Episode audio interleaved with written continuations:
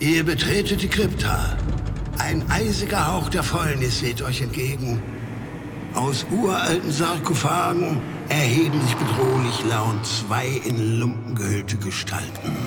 Würfelt Initiative und stellt euch den Gruftschrecken.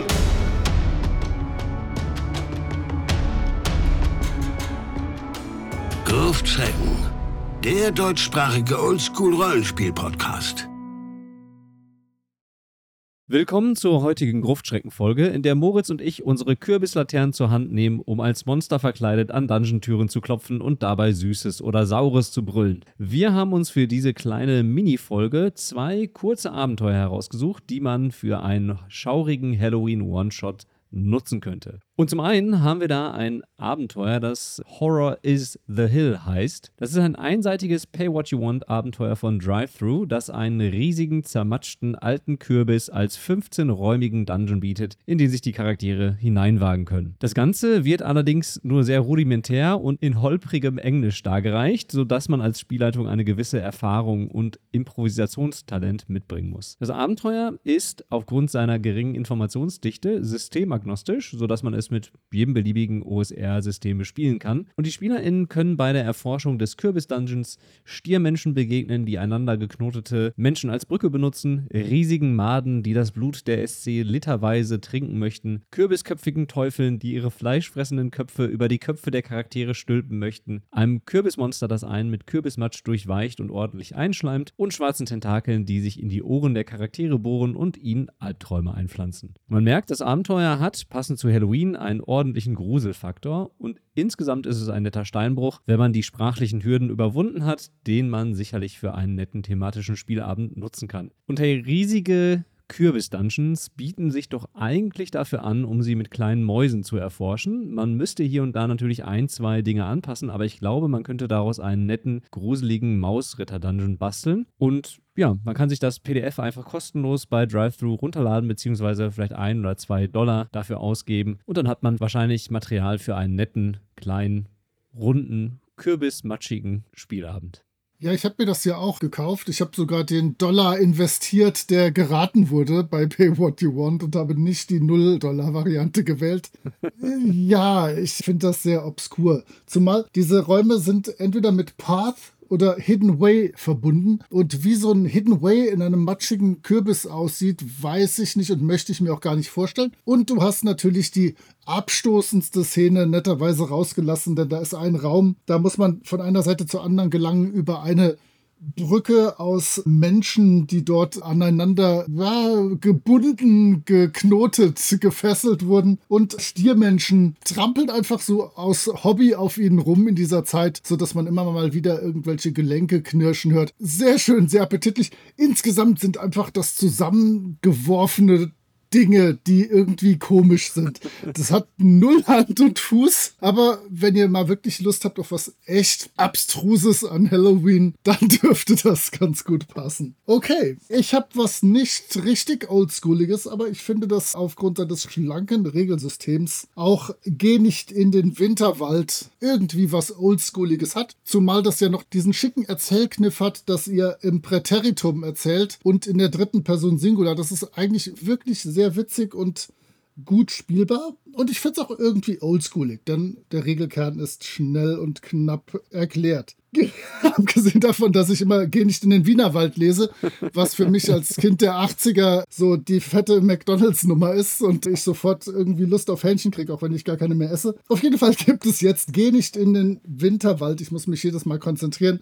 Schreckliches Halloween ist pünktlich zur Spiel 2022 bei System Matters erschienen. Und ihr könnt euch das, wenn ihr es jetzt noch als PDF kauft, vor Halloween schnell organisieren und abends spielen und irgendwelche Leute damit quälen. Ich glaube, mit knapp 11 Euro seid ihr da für das PDF dabei. Es ist ein Sammelband mit sechs Abenteuern, die von deutschsprachigen AutorInnen und IllustratorInnen erschaffen wurden. Ich werde mal die sechs Titel vorlesen und du musst mich einschätzen, welche zwei ich mir allein aufgrund ihres Titels genauer angesehen habe.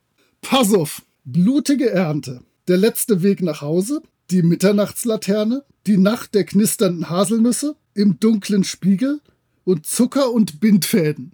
Da müssen doch zwei besprochen. Ja klar, auf jeden Fall Zucker und Bindfäden und das Abenteuer mit den Haselnüssen. Immerhin eine gute 50% Trefferquote. Die Haselnüsse waren natürlich gesetzt und ich brauchte einfach die blutige Ernte. Blut ist immer gut, auch wenn ihr irgendwie schon mitgekriegt habt, dass so richtig Horror und Gore nicht so mein Ding sind. Aber blutige Ernte hörte sich gut an. Die zwei will ich euch ganz kurz vorstellen und dann habt ihr es auch schon wieder geschafft und diesen kleinen Halloween-Snack verdaut. Blutige Ernte ist von Verena Busch und eine Gruppe Heranwachsender warnt sich an Samhain in den Winterwald, um eine heroische Tat zu vollbringen. Das ist vielleicht nicht der beste Augenblick, um in ein Hügelgrab der Feen einzudringen und dass das kein gutes Ende nehmen kann, sollte klar sein. Und verdammte Axt, das Abenteuer ist wirklich sehr intensiv, sehr klein und ich würde das sofort leiten, wenn ich nicht an Halloween schon eine andere Spielrunde vor der Brust hätte. Aber das kannst du wirklich so vom Lesen her direkt leiten. Das ist beim zweiten nicht so. Das musst du dir tatsächlich zweimal durchlesen, bis du da den Überblick hast. Denn die Nacht der knisternden Haselnüsse ist vom wunderbaren Ralf Sandfuchs geschrieben worden und der ist ja eher für erzählerisch und komplexe Dinge bekannt. Es ist ein Abenteuer um Liebe und Verrat. Das sind die ersten Worte, die mir da entgegenspringen. Und herrje, was habe ich mir da schon wieder eingebrockt? Sei es wie es sei, die Charaktere müssen das Dilemma auflösen, das durch die junge Maiva entstanden ist, wobei einer der Charaktere in der ersten Reihe sitzen wird. Nach dem Nussorakel nimmt die Geschichte Fahrt auf, die Gruppe trifft auf den toten Sohn des Dorfschmieds, einen Fremden mit hohlklingender Stimme und eine verzweifelte Frau, bis sich ihr Schicksal und das Maivas zwischen zwei Königinnen entscheidet. Und das war so das ganz schnell extrapolierte. Das ist wirklich ein auf ein paar kleinen Seiten beschriebenes, sehr komplexes Abenteuer mit vielen coolen Szenen und coolen Ideen. Von den beiden wäre tatsächlich aber die blutige Ernte meine Wahl, weil es einfach schnell und flott geleitet ist. Wenn ich dann mal am nächsten Tag noch was ein bisschen komplexeres haben würde, würde ich sofort die knisternden Haselnüsse mit dem Nussorakel äh, wählen. Beides spontan reingelesen, tolle Sachen und ich wette, die vier anderen Abenteuer sind auch nicht viel schlechter. Ich habe noch gar nicht Süßes, sonst gibt Saures gerufen. Süßes, sonst gibt Saures! Besser jetzt als nie. Genau. Obwohl eigentlich ist nie auch nicht verkehrt. Ich bin ja nicht so der große Fan von sämtlichen importierten Festivitäten. Alles zwischen Karneval und Halloween ist mir suspekt. Aber alle, die diesen Feiertag feiern und zufällig auch Rollenspiel als ihr Hobby betreiben, haben jetzt vielleicht ein paar weitere Ideen, was man denn an diesem schönen, gruseligen Tag mit seiner Spielrunde spielen könnte. Wir wünschen euch natürlich alle ein schauriges Halloween und hoffen, ihr könnt damit was anfangen. Also, macht's gut, wir hören uns bei der nächsten regulären Gruftstrecken-Folge. Bis denn, ciao. Tschüss.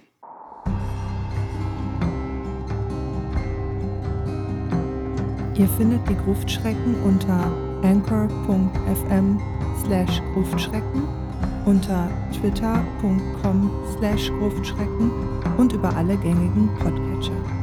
Vielen Dank an Sascha von Yellow King Productions für die Produktion des Intros.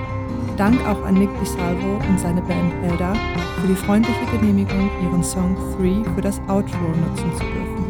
Wir freuen uns über inhaltliches Feedback, positive Bewertungen und neue HörerInnen.